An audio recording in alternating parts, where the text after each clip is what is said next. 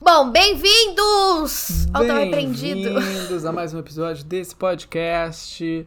Eu sou o Matheus Obeto, quem vos fala. Eu... Eu sou a Ju Cassini, é uma honra estar aqui com vocês hoje. Olha como a gente começou formal dessa vez. primeira vez que a gente começa apresentando o podcast. tá acabando já a primeira temporada e é a primeira vez que a gente faz uma apresentação decente. É a primeira vez que a gente fala nosso nome. É gente, verdade. É a primeira vez que a gente fala nosso nome assim. Ai, que fase, sério. Todos os podcasts começam mó, bonitinho, tipo, o nome, se apresenta e a gente aqui. A gente chega... tudo, é, bem. tudo bem. É nosso jeitinho. Ai, faz parte. Eu acho que é sobre isso. Sim, gente, deixa eu contar uma coisa. Ai, Quando esse episódio sair, a gente já vai estar em outro país, hein? A gente tá Ai, gravando antes, mas a gente já vai estar. Olha só, surpresa. Ó, lembrando que, como é que vai funcionar, gente? Depois desse episódio, vai ter mais um no dia 26 de dezembro, que é um episódio especial de Natal. E depois acaba a primeira temporada do Tá Repreendido. E a gente volta com a segunda temporada, com um episódio ultra especial que a gente vai estar tá contando vários casos bizarros, crimes reais que aconteceram na França, mais precisamente em Paris. E os, esses Sim. episódios vão estar disponíveis em vídeo também, então vai ser muito legal. Mas uhum. a gente vai uhum. voltar depois do meio de janeiro. Então vai ser ali pela segunda quinzena de janeiro. Isso, a gente deve ficar umas duas semaninhas aí sem episódios e eu sei que vocês vão ficar tristes, mas vocês podem acompanhar os nossos Instagrams pessoais, porque a gente vai estar tá postando o que a gente vai estar tá fazendo lá. Então a gente vai tentar manter vocês atualizados também nos stories do Tá Repreendido, para vocês saberem o que a gente tá fazendo e os lugares misteriosos que a gente vai conhecer. Sim. E a gente tá muito ansioso, hein? Muito ansioso! Muito ansioso, real. Ai, vai ser tudo. Sim. E eu também já quero deixar claro, gente, porque eu tenho medo do povo achar que a gente é tipo, nossa, tô indo viajar, nossa, que rico. e, tipo, não. A gente tá literalmente no, no, fundo do poço, na sarjeta, assim, tipo, contando ali os. Não, não, não também não é pra tanto. Não fala assim, é, não, fala assim. Ai, gente, não quero manifestar isso. Mas a gente. Não. Não, a gente ralou muito, hein? Bah, esse ano a gente ralou pra cá. A caramba. gente ralou bastante. Tipo, a gente trabalhou bastante. E assim, eu tô muito feliz e orgulhosa da gente, porque é uma viagem que a gente tá com conseguindo bancar, né, graças ao nosso trabalho com a internet. Então, assim, é, é muito importante pra gente saber que tá dando bons frutos e, assim, é graças a vocês que estão aqui ouvindo. Então, Exatamente. Então, a, um dos motivos pra gente fazer essa viagem, óbvio que a gente também quer passear e, tipo, tirar umas férias, mas a gente tá indo especialmente para gravar conteúdo. Uhum. Então, assim, a gente mudou vários planos nossos para conseguir ir nesses lugares e, e mostrar para vocês. Exatamente. Então vai ser muito gente, legal. Exatamente, vai ser muito legal. Principalmente em vídeo. E sério, muito obrigado é. por todo mundo. Eu sei que tem gente que nos acompanha desde o início, desde o primeiro episódio. E, sério, sem explicação, assim, a gente é, é, muito feliz com todo mundo que nos acompanha, vocês são incríveis, sempre nos dão muito carinho, a gente se sente muito amado, muito acolhido também, né?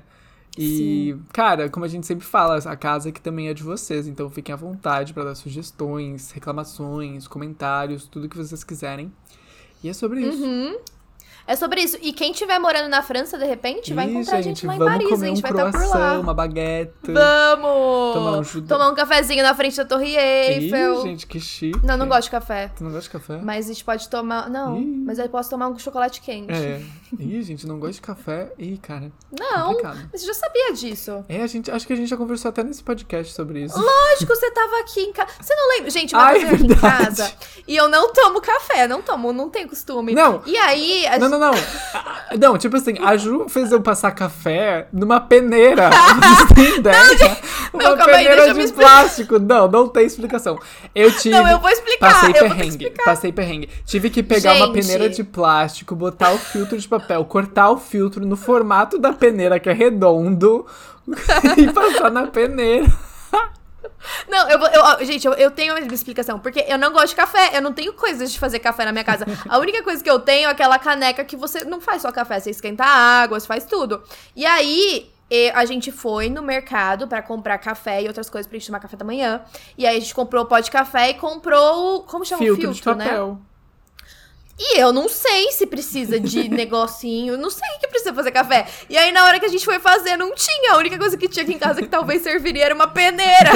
aí a gente teve que passar o café na peneira. E no fim, eu acabei passando o café na peneira todos os dias, nem comprei filtro. Demorava cinco horas, mais ou menos. É, demorava um pouquinho, o café já ficava frio. Mas foi peneirado, né? Foi sem, sem Foi, foi café peneirado, literalmente. Mas é isso, eu não gosto de café. E, gente, o que eu ia falar? Falando de viagens, eu. Eu sou uma pessoa muito ansiosa com viagens, né? Tipo, ansiosa, óbvio que eu fico animada, mas eu fico ansiosa, tipo, de nervosa de acontecer alguma coisa. E toda viagem acontece isso comigo. E aí, eu resolvi fazer um atendimento essa semana, que foi tipo uma regressão pra saber da onde veio esse trauma, e foi muito legal. É. Conta pra Sim, gente foi as muito legal. revelações, o que, o que, o que aconteceu? Sim, eu vou dar uma visão geral, tá bom, gente? Tá. Eu sei que tem algumas pessoas que não acreditam nisso, mas eu sou super aberta a todo tipo de coisa, principalmente se for pra me ajudar, eu acho que não tem mal a fazer, ah, eu né? também. E é isso. Aí fui num cara, e aí contei pra ele o que eu sentia, que já tava acontecendo há muito tempo, que eu ficava muito mal, e a gente foi tentar descobrir se era um trauma de agora, se, tipo, porque eu acredito, né, em outras vidas. A gente já falou até de crianças que lembram da vida passada, eu super acredito. Então eu queria saber se era de alguma coisa dessa vida, de outras vidas que tinha acontecido. Uhum. E aí a gente fez, tipo, uma regressão. Ele usa um pêndulo, né, pra medir a energia, tudo. E ele consegue pegar o ano aonde isso aconteceu. Então, tipo assim, é tudo em forma de meditação. Você fecha o olho, ele vai te guiando. E aí a gente conseguiu descobrir várias coisas, tipo, umas coisas que eu já tinha passado em outras vidas relacionadas à viagem, que provavelmente foram um trauma pra mim. E aí a gente meio que ressignificou aquilo. E aí tem um- uns dias assim pra ver se realmente isso vai melhorar. Porque, né? Tem que ver mais perto do dia que a gente for, se eu vou estar Sim, melhor ou não. Com certeza. Mas antes, eu toda vez que eu pensava em ir, tava me dando um frio na barriga. E agora tá, Tá mais, mais controlado. Ai, que Pode bom. ser psicológico? Pode, mas. Ai, mas é sobre isso. Foi por causa Independente disso. se for É. psicológico ou não, é, é sobre isso. Se é pra melhorar, se é pra exato. melhorar. Exatamente. Uhum. Ai, tô tão E feliz. é isso. Eu comprei umas velhinhas. Ai, eu sou muito... Ai, eu amo. Aí eu fico que nem aquela menina, sabe aquela menina que fica cheirando o, marca-texto? Que ela dá assim Sei. e fica o meme? Eu fico que nem assim o dia inteiro na vela. Cheira na vela. Ai, eu amo essas bom. velhinhas aromáticas. Ai, eu também, mas eu tenho Adoro. dó de acender, eu acho que vai gastar. E o pior é que demora muito pra ela acabar, né? Demora? Tipo, você pode acender várias que vezes, demora. Então eu vou acender agora. Então eu vou É porque quando você acende, você não, não. tipo, não fica acesa pra sempre, né? Você acende por um tempinho e depois apaga. Ai, dá pra apagar a vela? Mentira! Não sabia, gente. Eu achava que era, tipo, ligava e aí agora já era. Sério? Ah, eu acho que se for alguma que vela não, que né? você tá pedindo alguma coisa. Ah, você tá me zoando. que droga. Eu achei que você tava falando sério. Você pareceu muito sério. pessoa- Eu sei, eu, às vezes eu faço isso de enganar as pessoas. Mas eu imagino a pessoa que acende a vela e acha que não dá pra apagar. é. Mas é que tem gente que fica um tempão e aí a É, vela acaba a rápido, vela entendeu? Mas se acender dia- deixar um De sete pouquinho. dias que tu faz um pedido É. e tal. Tem, né? Tem. Sim. Não, é, daí realmente. você não apaga, né? Daí você não pode apagar. Depende. Não, é, realmente. Ai, ai. Vai, me conta qual é o seu caso de hoje, porque. Meu, meu, Depois, depois eu falo. O meu caso, assim, ele não é um caso muito conhecido. Inclusive, foi bem difícil achar fontes na internet sobre esse caso. Mas ele é um caso aqui do Brasil. É um crime que aconteceu aqui no Brasil. Foi em 2004, mais precisamente em Novo Hamburgo, que é a região metropolitana de Porto Alegre, no Rio Grande do Sul. Ah, sim. E eu só fiquei sabendo desse caso porque o Edu é de Novo Hamburgo, né?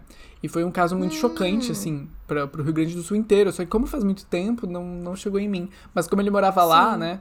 Ele se lembra do caso até hoje, assim. Das manchetes do jornal e tudo. Eu acho que eu não devo conhecer. Qual que é? É o caso do Fan, San, Peli, San Pelite? Será que é assim que se fala o nome dele? Pelite? San Felice. Eu acho que é assim que se fala. Não San conheço. Felice. É San Felice que se lê. Ah, tá, tá. Entendi. Entendi. eu não conheço, nunca ouvi falar. Cara, assim, foi uma mulher, né, uh, a Beatriz Helena de Oliveira Rodrigues, que foi encontrada morta uh, num dia depois do Dia dos Namorados, né? Então, no dia 13 ali, acredita-se que o crime pode ser que aconteceu no Dia dos Namorados. E ela foi encontrada no Santuário das Mães, que é tipo uma região onde tem uma igreja e tal, né? É uma região considerada tipo religiosa, uma, né, religiosa e tal. E ela foi encontrada queimada, viva, lá. Que horror! Uhum.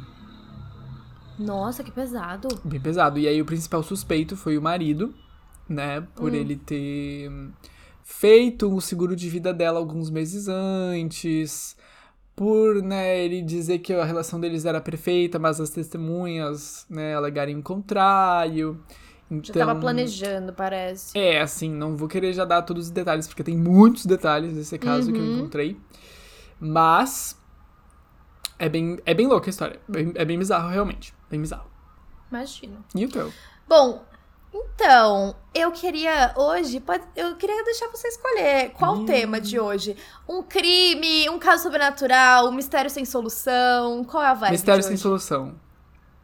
Tá, pode ser. É porque eu, eu separei várias histórias, né?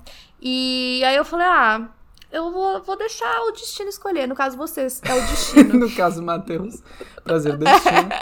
Adorei. Achei ótimo. Mistério sem solução. Hoje eu tô me sentindo meio detetive. Meio aquela Tá bala bom. de Scooby-Doo, uma coisa assim. Top, então. Tá. Eu, eu vou falar sobre o caso do Lars Mitank, sabe? Quem? Lars Mitank, chama, ele chama. Nunca ouvi falar. É um. Nunca ouvi falar? Lars Mitank? É. Tipo, ele foi um alemão que desapareceu é, em condições bizarras dentro de um aeroporto. Tipo, a última vez que ele foi visto é em- foi em um aeroporto. E tem um, um vídeo bizarro do, da hora que ele desapareceu. É, tipo, ele aparece correndo do aeroporto e aí ele sai do lado de fora, pula uma cerca, entra numa floresta e nunca mais foi visto. E aí coisas bizarras aconteceram antes pra chegar nesse ponto, mas ninguém sabe onde ele tá até hoje. Mas ele fugiu, tipo, tem vídeo dele correndo pra floresta, assim, assim, mais ou menos. Sim, correndo, tipo, ele deixou. Ele tava com as malas, ele chegou no aeroporto com as malas. Ele saiu do aeroporto sem as malas, correndo assim. Aí ele passa a gradinha do aeroporto, pula essa cerca e entra na floresta. Ih, E depois gente. nunca mais foi visto. Ele, é- é- essa filmagem é das câmeras de segurança, né? A gente vê ele fazendo isso. E. E só. Ih, não sabemos. Tem Mas coisa... é bem louca essa história. Ih, esse quebra-cabeça tá muito confuso. Muito confuso. Então tá, gente. Vamos começar. conte uma história. Então. Vou te contar uma história aqui bem. Ih, gente, essa história, assim, ela não é muito boa de contar. Porque. Por quê? Ah, é porque é triste. Eu não gosto de Ai, contar história são, triste. Ela é meio triste. Mas ela. É bom a gente saber o que aconteceu, né? Pra, pra gente também ter esse conhecimento e, e saber identificar também, né? Enfim, vocês vão entender o que eu tô dizendo. Mas. Então tá. Clima tenso entre os brothers. Exatamente. Ai, saudade de Big Brother, quero muito Ih, começar. gente, tá prestes a começar, Vai. né? Tá prestes, eu tô muito animada. Será que eu vou? Será que eu não vou? Será que tu vai? Ih, É uma teoria, ó, né? Muita Essa é gente uma na internet teoria. tá dizendo que a gente vai. Não é ninguém, É. ninguém nunca nem sonhou. Várias pessoas A gente implanta conspirando. nossa própria boato. É sobre. Total. Bom, vamos pro caso então. Chega. Chega de desvirtuar. chega de, de conversar. Não, brincadeira, não chega de conversar. Bom, como eu falei, gente, o, esse caso ele é sobre o assassinato da Beatriz Helena de Oliveira Rodrigues, que tinha ca- 42 anos na época. Ela era jornalista. 14, que susto. Hã? Você quase falou 14 anos, achei que era 14. Não, não, 42. Bom, como eu falei, né, o crime ele chocou o Brasil inteiro, na verdade, mas muito mais o Rio Grande do Sul, porque aconteceu lá, e principalmente Novo Hamburgo, que é uma cidade um pouco menor, é uma cidade bem conservadora, então, tipo, quando acontece algo assim, né, imagina, choca mundo a cidade falando. inteira, todo mundo fica falando, exatamente. E até pelo decorrer do- dos acontecimentos, assim, foi realmente chocante. Mas o que aconteceu, né? ahn, como eu falei, o corpo dela foi achado ali no Santuário das Mães, em Novo Hamburgo. Ela era mãe, inclusive, né? Ela deixou um menino órfão. E tudo aconteceu num sábado, né? Vamos recapitular um pouco o dia dela. Ela tomou café da manhã, num dia super normal, né? Pelo menos era o que parecia. Ela saiu de carro ali por volta das 9 horas para ir num caixa eletrônico, né? No banco, no centro de Novo Hamburgo. Eh, tem imagens dela gravadas por câmeras de segurança né, do banco, tirando dinheiro às 9h22 minutos. Tá. E depois disso ela simplesmente desapareceu, assim, ninguém mais viu ela viva depois disso. No início, né, a polícia desconfiava muito de um sequestro relâmpago, até porque em 2004 ali, né, sequestro relâmpago tava Acontecia acontecendo muito aqui no bastante. Brasil, o Brasil inteiro. Mas né, o sumiço dela, na verdade, se tornou um dos maiores casos policiais da cidade em dentro de décadas, assim, nunca tinha acontecido, Uhum. fazia muito tempo que não acontecia algo do tipo. Ela foi encontrada morta, né, no domingo, dia 13 de junho de 2004. Ela ainda estava presa pelo cinto de segurança no banco do carona do carro dela, né, do carro da família, que era um Ah. Renault Megane Ela foi encontrada no carro, no então. carro. O carro tinha pegado fogo, né? Alguém colocou fogo no carro, então o corpo dela estava completamente carbonizado. Então, assim, acredita-se que ela foi queimada viva. Que horror! É. Credo. O inquérito policial concluiu, né, que o suspeito número um era o marido, o empresário Luiz Henrique Sanfelice, que na época tinha 39 anos, e ele teria matado ela de forma premeditada por motivos passionais e por dinheiro, mas ele sempre alegou inocência desde o início. Eles tinham bastante dinheiro? Tinham, eles eram empresários, então assim, eles prosperaram bastante assim na vida. Eu vou explicar um pouquinho sobre o contexto, né? A relação dos dois, como eles se conheceram, o que aconteceu.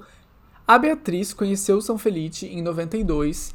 Os dois trabalhavam juntos na Associação Comercial e Industrial de Novo Hamburgo, que é o ACI, né, a sigla. Ela começou como jovem estudante, né, de jornalismo, ela era estagiária. E aí ela foi crescendo, ficou chefe do departamento de comunicação. Ele era três anos mais novo, mais novo que ela. novo. Mais novo. mais novo. é que nem aquele trote da Tata Werneck, né? Você fala bisnagas ou bisnagas? Eu amo. Eu amo a Tata Werneck. Era igual os caminheiros. Lembra? Quem lembra desse episódio? Ah, gente, eu acho que eu tenho um pouco de dislexia, pra ser bem honesto. É um negócio que eu tô parando pra pensar mesmo com esse podcast. Será que eu tenho um pouquinho, um leve, um leve grau de dislexia? Tipo agora, leve grau, eu queria ter falado grau leve.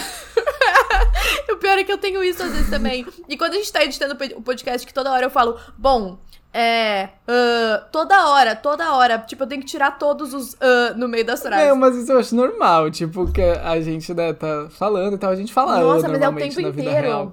Mas É. quando a gente ouve a gente falando parece estranho, mas é natural. Uhum. Mas, ah, eu confundo muitas palavras. Muitas, muitas palavras. Enfim, Tem que pensar sob pressão. é. Bom, ele era três anos mais novo. Aqueles.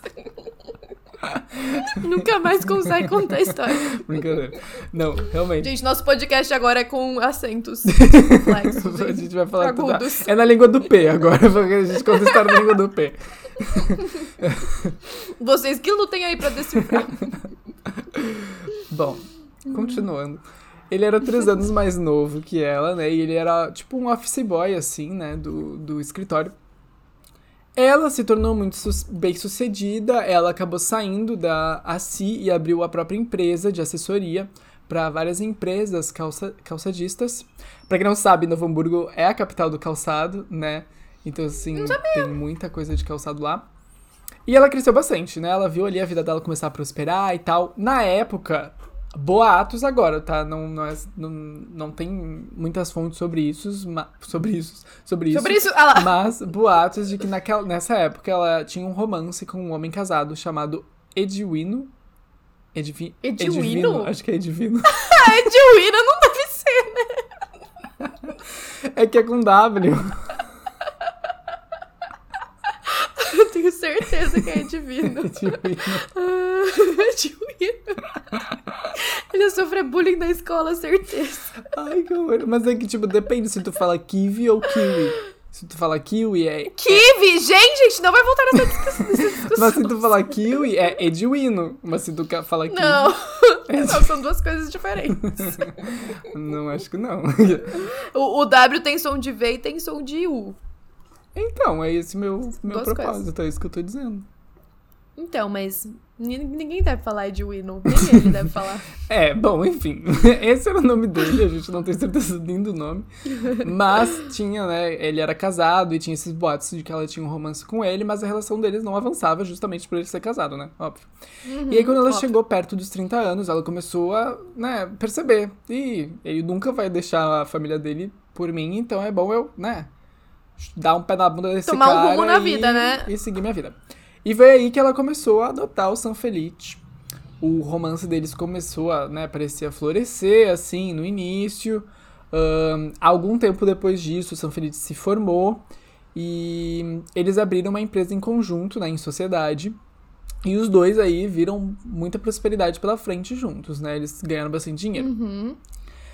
Tem relatos do irmão dela dizendo que ele nunca se deu bem com o Sanfelice, que a família aceitou, que eles iam se casar e tudo mais, mas que ele não gostava muito dele, que ele achava ele muito ambicioso, que, né, que ele tinha sonho de grandes negócios e tal, e queria aparecer muito. O pai do Sanfelice, hum. ele era um comerciante também de sucesso, ele tinha um, um posto de gasolina, né, na BR-116, hum. que é a principal rodovia do Rio Grande do Sul.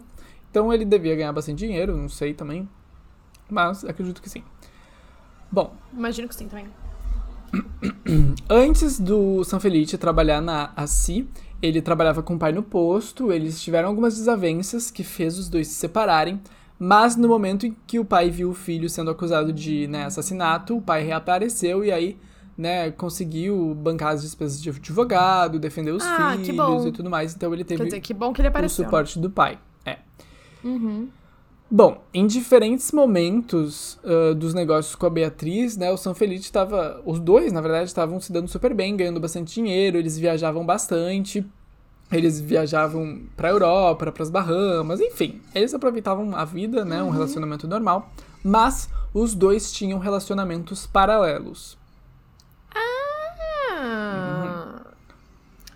Tinham amantes. Tinham amantes, exatamente. No início ali do, dos anos 2000, o setor calçadista foi atingido por uma crise e a Beatriz já estava mais dedicada para o filho, realmente, então a renda do casal acabou diminuindo e parece que foi mais ou menos nessa época que os conflitos começaram a né, aparecer ali na vida dos dois.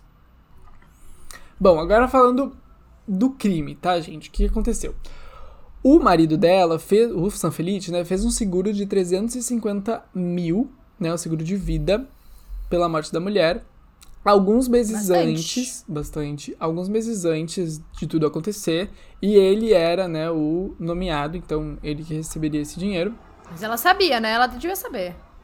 Eu não sei se tem como você fazer um seguro sem a pessoa saber. É, né? realmente eu não sei se tem. Eu acho que, que a pessoa precisa, precisa assinar, assinar é, talvez. Acho que precisa assinar. Não, mentira, porque eu tenho seguro de vida e meus pais recebem e eu coloquei lá, eles não. Se eu não tivesse falado, eles não iam saber. Hum, então não sei. Ah, eu também não sei. Mas enfim. Bom. Ele teria premeditado, né? A polícia acredita que ele teria premeditado o crime, né? Escolheu o local, escolheu que seria ali no. Tem, tem um tipo um matagal, uma, uma florestinha, assim, nesse santuário das uhum. mães, que ficava, né, mais ou menos perto da casa, do escritório deles. E aí ele teria também calculado o tempo necessário para ele ir lá, matar ela, voltar, sem que ele seja visto por ninguém, sem que ninguém desconfiasse. Com esse plano pronto, uh, ele encontrou a oportunidade perfeita, né, pra cometer o crime, porque uh, ele tinha grampeado o telefone da mulher né? A polícia acredita que ele grampeou o telefone da mulher uh, e que ele captou uma conversa com a amante dela, que era o Nelson, na época, em que eles combinavam um encontro pro sábado de manhã, hum. né? O hum. dia dos namorados. Bom, e aí ele achou que seria uma boa ideia porque, né, fazendo isso, fazendo o crime nesse, nesse horário, ele ia conseguir colocar a culpa no amante, na verdade. No né? amante, sim. Exatamente. Todo esse plano um, foi feito com antecedência, tá? E por escrito, porque estava no computador dele, no notebook, que mais tarde foi apreendido pela polícia e examinado pelos peritos. Então, ah, ele estava contando que ele ia cometer o crime? É, ele fez o plano, ele deixou registrado Ai, o plano. Meu Deus! É. Gente, isso é assassino de primeira viagem. É, muitos são, né, no caso. Né? É, com certeza. Não é um serial killer. É. Bom, Pra a, a, teoria da polícia, né, contou com a ajuda do melhor amigo da Beatriz, que era um empresário. Por quê? Porque logo depois da morte dela, ele foi às autoridades e entregou uma coleção de vídeos pornôs que o Sanfelice gravava com a amante dele, a Andrea, e prostitutas. Nossa, Então. Isso, né, abriu ali a janela pra polícia entender que a vida conjugal dos dois não tava indo muito bem. Não tava bem. Exatamente. Então isso E já bem hipocrisia dele, tipo, querer matar ela porque ela tava com a amante, sendo que ele tava muito pior. Exatamente. né? E as fitas foram guardadas, né? Estavam com um amigo a pedido da Beatriz, porque ela queria usar em caso de divórcio. Ah, ela sabia que ele tinha, então. Ela sabia, foi ela que deu pra ele Hum. as fitas. Bom, logo a polícia descobriu, né, que eles não eram fiéis, né? Eles eram infiéis, que ahn, o casamento tava Infiéis. Infi- Infiéis eu achei que ia passar despercebido, mas. Ai, foi engraçado. infiéis, infiéis um ao outro. Ai, meu Deus, tô falando do nada. E, né, como eu falei, Novo Hamburgo é uma cidade bem conservadora, tá, gente? Então, assim, isso virou o assunto, né? Quando tudo isso veio a público, imagina, era o assunto da cidade. Nossa, todo mundo sim. ficou com os olhos Fofoca pro, total. pra investigação, pro crime, e era o que se falava na cidade nessa época. Bom, tinha boatos de que o Sanfelice bancava a amante dele, né? Dava uma casa e tal. E a Beatriz também. Que o Nelson, ele foi o último amante dela, que ele tinha 40 anos, ele era casado também. E ao ser interrogado pela polícia, o Nelson teria alegado que eles eram só bons amigos, mas a polícia tem motivos pra acreditar que eles eram mais que isso. O Sanfelice disse que ele só foi descobrir que a mulher tinha amantes depois que ele foi preso e depois que tudo isso aconteceu. Ele dizia que ele não sabia de nada até a polícia falar isso pra ele. Como, né, acredita-se também que foi uma tentativa pra ele desmontar essa tese, né, que o crime teria sido por ciúmes ou uma coisa passional, né? Bom, no depoimento que ele deu pra justiça no, em julho, no mês seguinte, ele jurou que amava a mulher. Ah, nessa mesma audiência, ele se apresentou pela primeira vez ao público, né? E aí tem relatos de que ele tava super bem vestido, com o cabelo cortado, tava a- né, com uma aparência super calma. Ahn, o promotor, né, do caso, começou o interroga- interrogatório, acusou ele de matar ela, enfim, fez toda a apresentação. E ele rebateu dizendo que ele nunca mataria a mãe do filho dele. Hum, tá. Então agora já mudou a história, não é porque ele amava ela, é porque era a mãe do filho. Exatamente. Além disso, isso foi, tipo assim, manchete de jornal na época, sabe? Foi tipo assim. Uhum. Enfim, capa de Bombástico, jornal. assim. É, bombástico.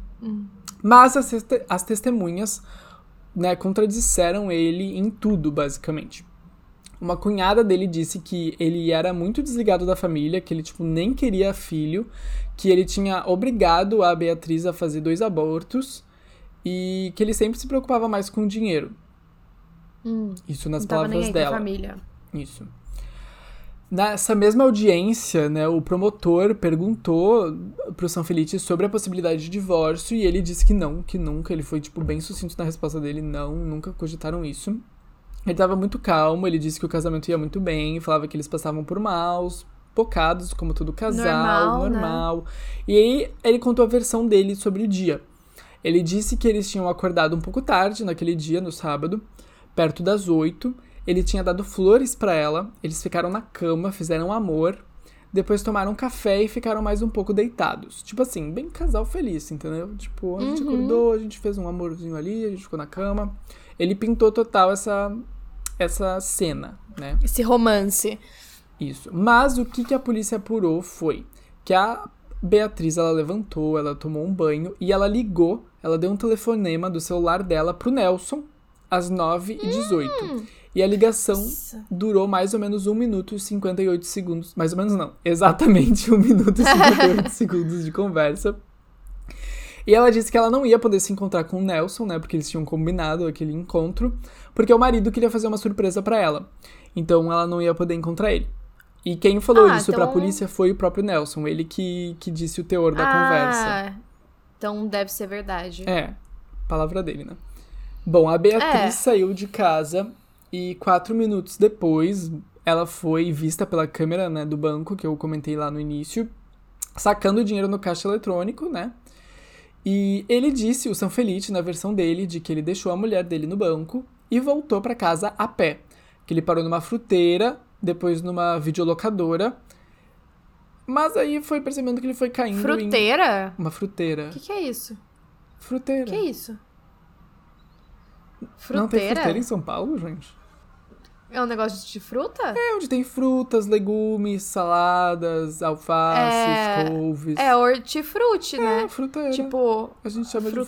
fruteira. Nunca tive falar. Fruteira pra mim é um negócio que você coloca a fruta na sua casa, sabe? A bandeja que tem as frutas dentro. Aí é uma fruteira. E aqui ainda tem fru- fruteira hortifruti. Ah, não. Aqui só hortifruti, eu acho. É, mas aqui é, é fruteira hortifruti o nome. É uma, é uma marca, na verdade, não é que todas são assim. Ah, tá, entendi. O popular é fruteira, mas, tipo, tem. Tipo, a seção no supermercado não vai ter escrito fruteira, vai ter escrito hortifruti. Ah, é, é, acho que aqui é só hortifruti. Ou tu é chique, né? Tu não é do povo. Tu é bem É, não, não, te com certeza eu teria visto. Não, gente, a gente vai fazer uma enquete depois, se alguém já, se o pessoal aqui de São Paulo ouviu a palavra fruteira. pra isso, não pra, não pra fruta que fica na sua casa. Bom. Ele parou na hortifruti, já que a Ju não me deixa continuar se eu não falar essa palavra. ele parou na fruteira e na videolocadora, isso tu sabe o que é, né? Sim, não. né? Mas, né, ele foi caindo em várias contradições durante a história dele. Ahn, e aí, mais tarde, ele foi, né, avisar a polícia do desaparecimento dela, supostamente preocupado, porque ela não teria voltado pro almoço, né, isso tudo aconteceu de manhã. Mas a, a polícia, tipo, meio que no próprio caso, né, disse que era uma farsa, que foi tudo ensaiado e tudo mais. Esse, foi tipo um teatrinho dele assim, né, eles alegaram isso. Uma testemunha viu o carro incendiando no matagal às 9h40 da manhã. Ah, E esse foi o horário que a polícia Gente. determinou como o horário da morte. Do matagal até a casa deles dá uma caminhada de menos de 30 minutos. Hum. E o San Felice ficou 45 minutos sem ser visto por ninguém. Hum, depois do incêndio Exatamente. no carro. Exatamente das 9h30, né, quando ele tava na locadora, até ele entrar em casa e ser visto pela empregada, que foi às 10h15. Hum, tá. Então ele ficou aí 45 minutos sem ser visto. O advogado dele disse que nesses 45 minutos ele estava no centro, entre a locadora, a fruteira e a casa, tava dando uma volta. Como Novo Hamburgo tem um sistema de vigilância de câmeras, o advogado pediu que elas fossem analisadas, né, para buscar o álibi. A polícia procurou a- as fitas, ele não aparecia nas gravações e, assim, essa parte eu achei bem confusa, porque dizia que como as câmeras são de uma empresa privada, as fitas depois foram apagadas, tipo, eles não, não precisavam ficar guardando essas Precisavam, entendi. as gravações, entendeu? Então depois de um tempo foram Uhum. apagadas. Só que como ainda tava ro- rolando o julgamento, a defesa alegou que a própria que a própria polícia apagou os vídeos pra prejudicar o, o cliente, né, dele. Aham. E aí a tese deles é que a as fitas, né, nunca deveriam ter sido apagadas porque ele aparecia na- nas fitas. É muito estranho, né? No meio do processo, tipo, precisa Cara, daquilo e eles vão lá e apagam. É, eu também achei Muito isso louco. estranho, mas tipo, eu não sei também como é que funciona, sabe, isso. Então... Ah, eu acho que se for pra, como, pra ser usado como evidência, não pode apagar. É, pois é. Tipo, o certo seria isso, né? Pois é. Bom, enfim, também achei estranho. Complicado. Não entendi também. Bom, como eu falei, ninguém viu ele ali naqueles 45 minutos, e a empregada da casa foi a primeira a ver ele, dizendo que ele chegou às 10h15. Outra testemunha que também viu ele foi a irmã da vítima, a Juliana, que tinha ido na casa buscar um edredom e que ela encontrou ele na frente do prédio por acaso e que ele tava com roupas, tipo, sujas e um jeito meio estranho, que ele quase não reconheceu ela, mas quando ele viu ela, ele entrou dentro de casa e foi tomar um banho. Hum, Esses dois encontros com a Juliana e com a empregada serviram pra polícia estabelecer que ele né, entrou dentro de casa, foi direto tomar banho. No, no segundo, eh, eles acreditavam que ele tinha tomado dois banhos. Um antes de sair de casa, que foi né, o que ele alegou, e outro quando ele e voltou. um depois. Então eles acreditam que, tipo, as roupas, né? As roupas também que ele tava vestindo nesse encontro com a Juliana sumiram, tipo, eles não conseguiram encontrar.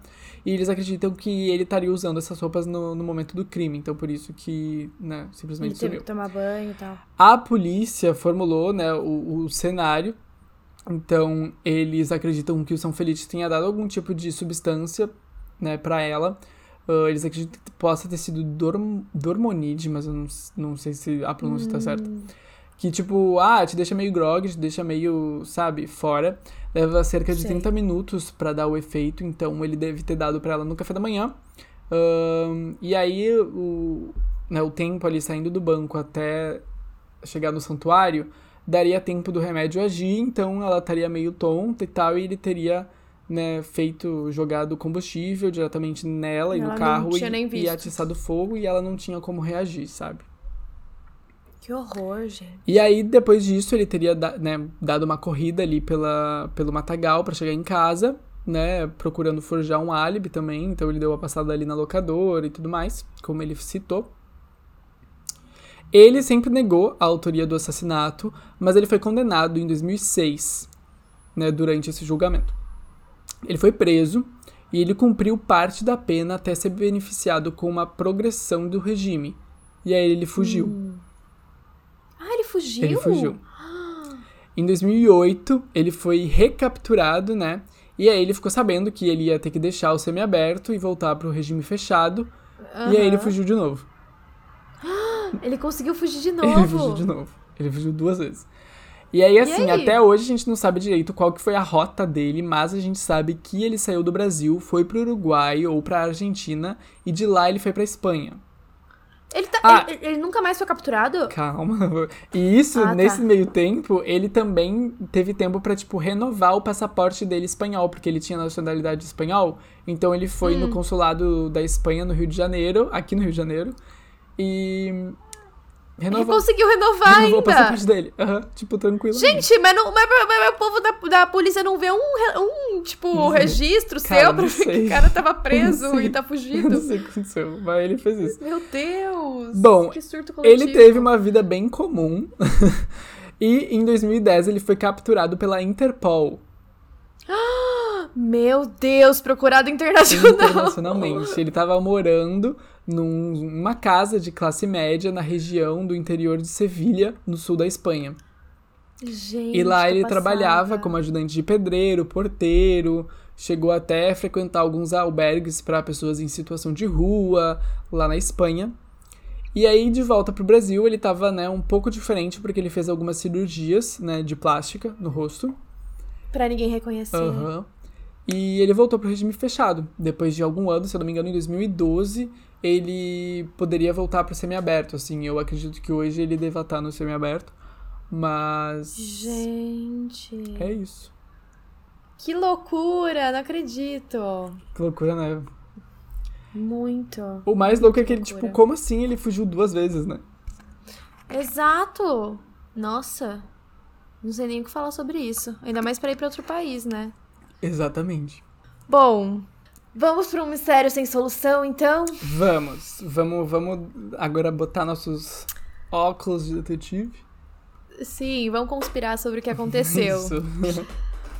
Ó, eu não sei se o nome dele pronuncia Lars Mittank mesmo, mas eu falo assim, porque é assim que eu consigo ler, e é, é alemão, então é assim, gente.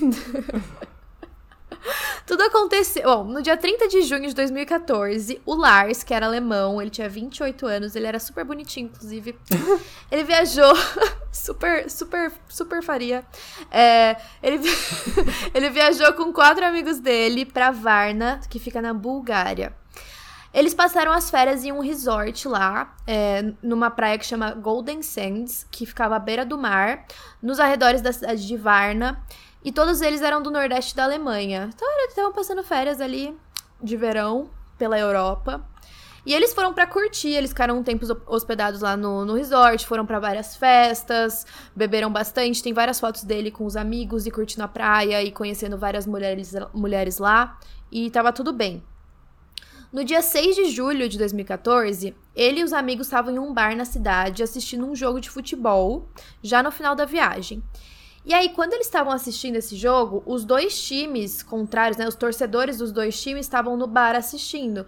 E aí, sabe como que é, né? O povo Provocação. assistindo as coisas. de- É. Ah, Tipo, sempre tem uma briguinha ou outra. sim. E aí o Lars acabou se desentendendo com os outros alemães sobre o futebol.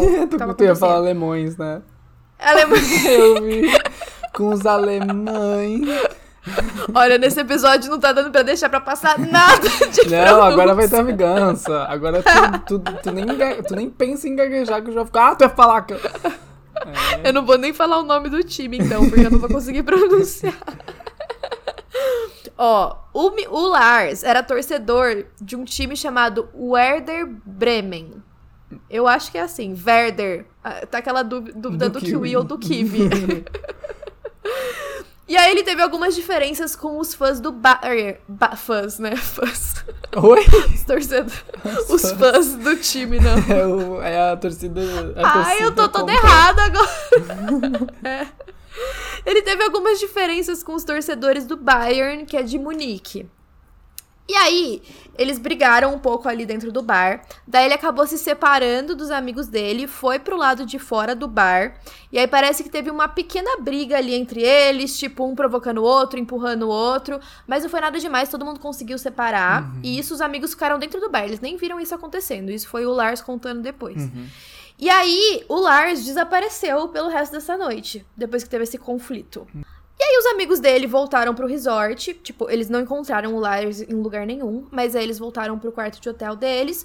Como eles eram, tipo, todos jovens, assim, né? Estavam fazendo uma viagem juntos, eles imaginaram que de repente ele tinha conhecido alguém, foi pra algum outro lugar com essa pessoa, que, tipo, dali umas horas ele iria aparecer de novo. Então eles voltaram, foram dormir. Mas aí no dia seguinte, quando eles acordaram, ele não tava lá ainda. Então eles começaram a ficar preocupados, óbvio, ainda mais que estava faltando poucos dias para eles voltarem para Alemanha, então, né, eles precisavam saber onde ele estava.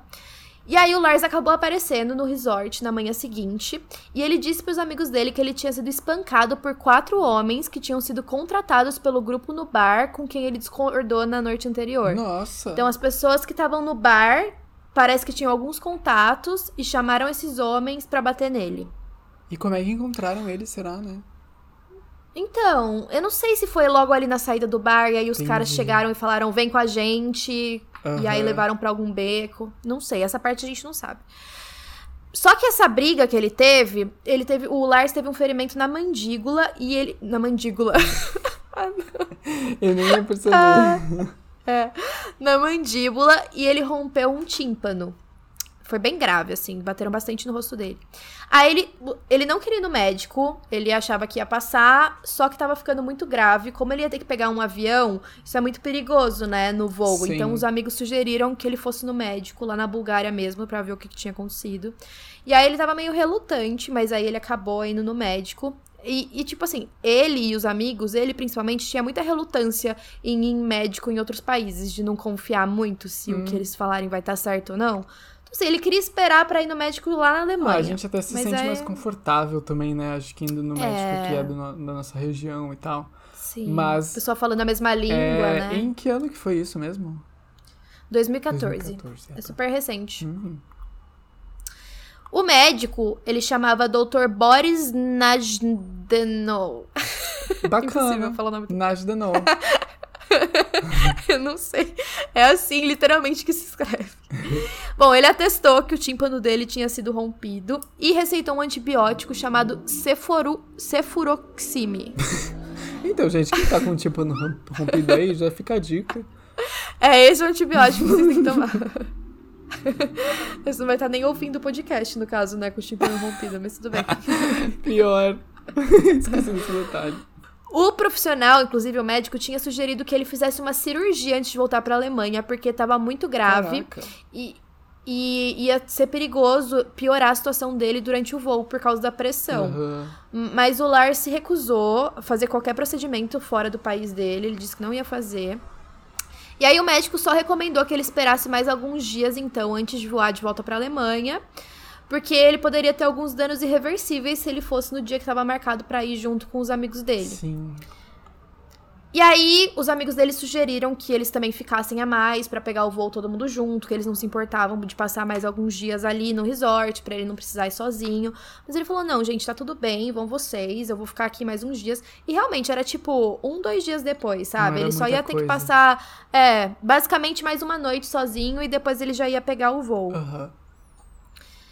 Aí, os amigos dele foram embora no dia 6 de julho, porque eles saíram do resort no dia 6, né? E aí eles iam voar pra Alemanha no dia seguinte. E aí, o Lars, ele demorou bastante pra falar pra eles que ele ia ter que ficar mais alguns dias, sabe? Ele, ele não avisou logo depois que ele saiu do médico. Ele falou, tipo, na hora que os, os amigos já estavam indo embora. Então nem tinha muito como convencer eles, porque eles já estavam atrasados, tinham que ir pro aeroporto. E aí, os amigos dele foram embora no dia 7 de julho, no dia seguinte. Aí o Lars saiu, saiu do resort ao mesmo tempo que os amigos e ele se hospedou em um hotel lá, na, lá perto do aeroporto que chamava Hotel Color de Varna. Era um hotel bem pequenininho, bem simples, perto do aeroporto mesmo, só para viajantes. Uhum. E aí, um dia depois que os amigos dele foram embora, ele começou a agir de uma forma estranha. E o comportamento dele foi registrado pelas câmeras de segurança do circuito fechado do hotel. O hotel é aqueles bem americanos, sabe? Que tem os quartos assim e aí tem uma varanda em volta. Então, se você tá do lado de fora, você consegue ver as portas dos quartos? Não. Sabe que o estacionamento fica meio. É assim, você entra, aí tem a recepção. Só que aí o, o estacionamento é um lugar aberto. Você para seu Sei, carro. É tipo e aí você chão. sobe uma escadinha. Tô ligado. Isso, não é isso. tipo de vários Você andares. sobe a escada. É, Uhum. não. E aí você sobe a escada já tem todas as portas. Na verdade, eu acho que até tem mais andares, mas todas as portas dão ali pro estacionamento. Entendi. Então você consegue Aham, ver. aham. E aí, durante a noite, ele parecia muito assustado e paranoico. É, esse hotel custava mais ou menos 25 dólares a noite, é, à noite. Faltando cerca de 10 minutos pra meia-noite, ele ligou pra mãe dele, chamada Sandra, do próprio celular dele, e disse pra ela que ele tava com medo. Hum. Ao mesmo tempo que ele falou isso, ele parecia bem assustado. A mãe dele viu que ele estava meio alterado. Ele também pediu que ela entrasse em contato com o banco dele e cancelasse o cartão de crédito, mas não explicou o motivo. Eita. E, e também não falou por que que ele mesmo não conseguiria cancelar sozinho. Aham. Só falou isso. E aí a mãe ficou super preocupada. Ela não sabia o que estava acontecendo. Mas como ele já ia voltar para a Alemanha no dia seguinte, ela falou: Bom, amanhã, quando ele chegar aqui, a gente conversa, né? Aham. É, ela não imaginou que fosse alguma coisa tão urgente. Sim.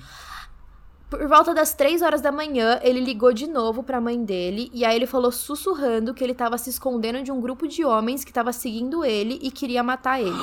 E aí a ligação caiu logo em Que seguida. horror, imagina o pavor dela. Sim, três horas da manhã, imagina. Meu Deus. Em outro país. Sim. Bom, aí que aconteceu? Nas câmeras de segurança, você consegue ver ele andando pelos corredores do hotel de um lado pro outro. Tem hora que ele para, ele olha pra baixo, ele vai pra recepção, daí ele volta. Tudo isso de madrugada. Uhum. E aí, ele- as pessoas acham que das três até as seis da manhã ele conseguiu dormir. E ele foi visto pela última vez no aeroporto no dia 8, que era o dia que ele ia voltar pra Alemanha. E, tipo, ninguém viu esses outros homens. Tipo, não, não tem Não, registro. só ele. Hum. Sim, só ele. Às 6 horas da manhã, as câmeras de segurança do aeroporto registraram ele descendo de um táxi e entrando no terminal do aeroporto. O motorista desse táxi mais tarde foi encontrado e ele deu um depoimento. Ele afirmou que o Lars estava com as pupilas dos olhos dilatadas, o que poderia significar consumo de drogas ou resultado de alguma lesão na cabeça. Mas pra, pra ser alguma lesão na cabeça, aparentemente o trauma precisava ser muito forte pro Aham. seu olho ficar dilatado. Só que como ele tinha participado daquela briga, né, faria sentido Sim, ele ter mas ele foi no lesão. médico depois também, né? O médico Foi, e o médico não falou nada. É, exato. Sim.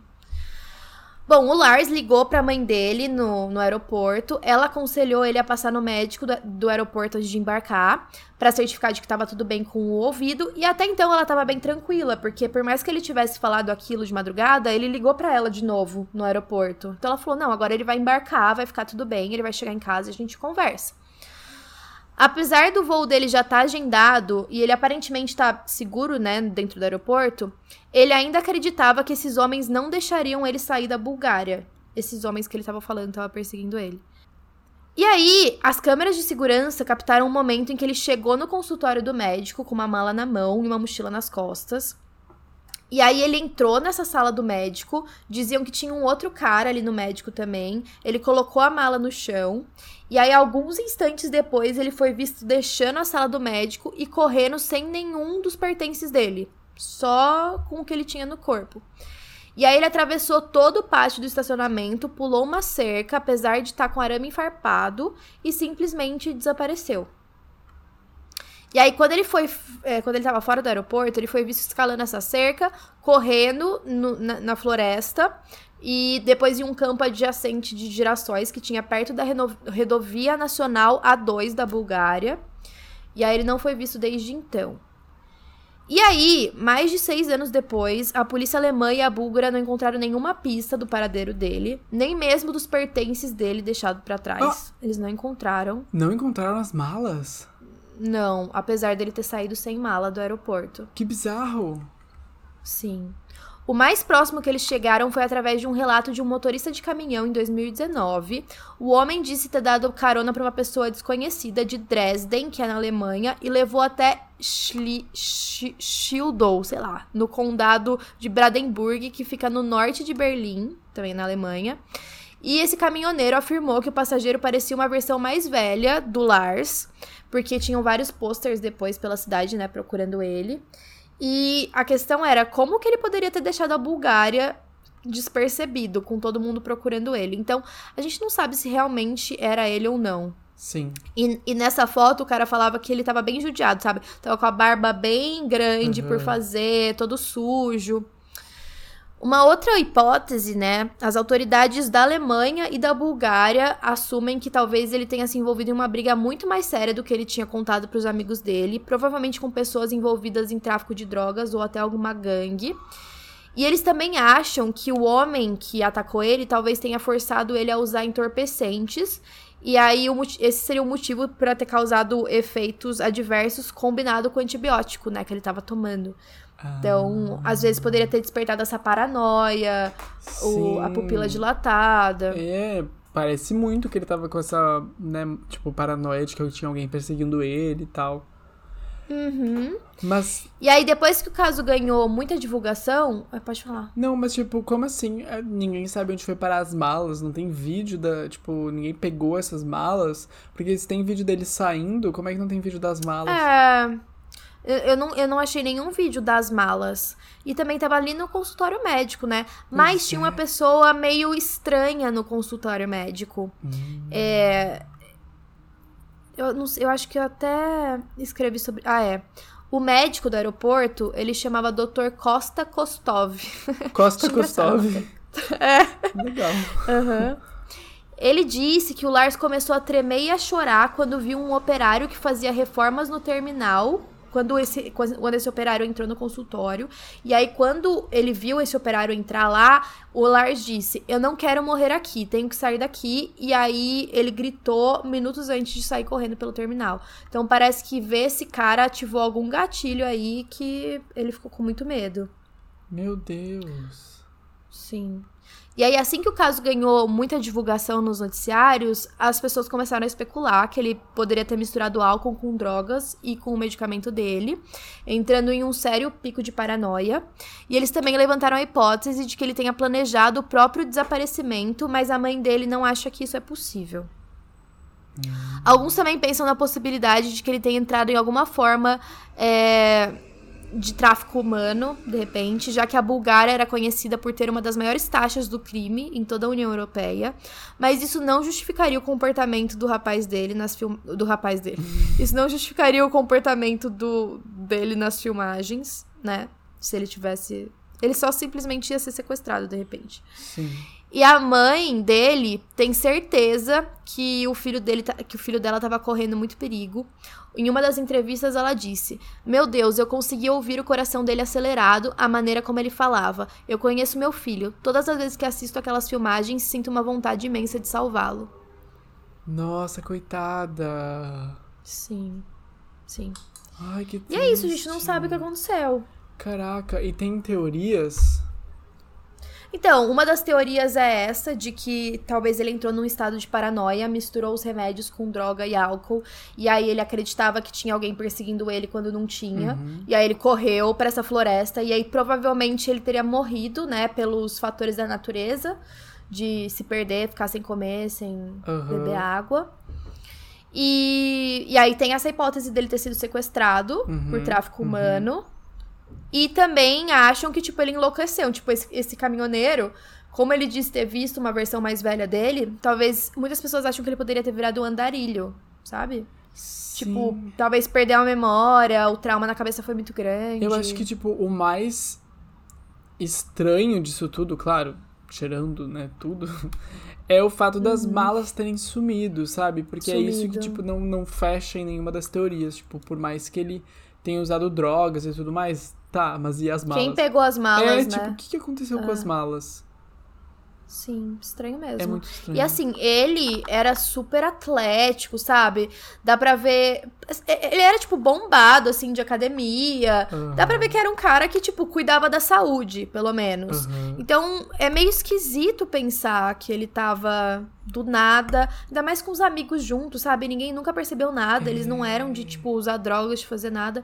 E aí, de repente, quando ele fica sozinho. Ele usa Não drogas. sei. Eu acho, que- na minha opinião, né? Não sei. Mas a minha opinião é que essas pessoas que bateram nele provavelmente eram mais do que a gente imagina, sabe? Deviam ser, ter Sim. se envolvido com alguma outra coisa. E aí cismaram com ele e foram atrás dele. Caraca. Ele deve ter ficado traumatizado, né? Por ter sido meio que espancado por esses caras. Ah, com certeza, tirando, tipo, além desse trauma, o trauma físico também, né? Vai saber o que, que aconteceu na cabeça dele, né? No... Se mexeu alguma coisa no É, cérebro, né? neurológico É. e tal, tipo, vai... Não entendo nada disso, mas, tipo, né? Também vai não. saber. Pode ser, pode ser. E aí é isso, gente. A gente não sabe o que aconteceu com ele. Mandem suas teorias. Mandem suas teorias e, cara, vamos torcer pra que ele esteja vivo, né? E que Sim. ele seja encontrado ou que ele apareça aí, coitada da mãe dele, É, cara. então. É muito triste esses casos de pessoas desaparecidas. Muito triste mesmo. Porque eu, eu acho que é melhor você saber que a pessoa morreu do que você não saber onde ela tá. Porque pelo menos se você morreu, você tem uma. Tipo assim, tá bom, eu preciso superar isso agora. Mas se a pessoa desapareceu, você não consegue seguir em frente, né? Sim, não faz parte da vida, né? Uhum. Tipo, a morte a gente até, de uma certa forma, se prepara, né, pra morte. Por mais que às É. vezes ela seja inesperada. Muito cedo. Mas todo mundo sabe que todo mundo vai morrer algum dia. Mas desaparecer e não saber o que aconteceu, eu É. Não acho saber. que deve ser muito doloroso, né? Deve, ainda mais de você ficar imaginando se a pessoa tá sofrendo, se ela tá bem, se ela não tá, Exatamente, né? como é que a pessoa Ai. tá. Terrível. Terrível.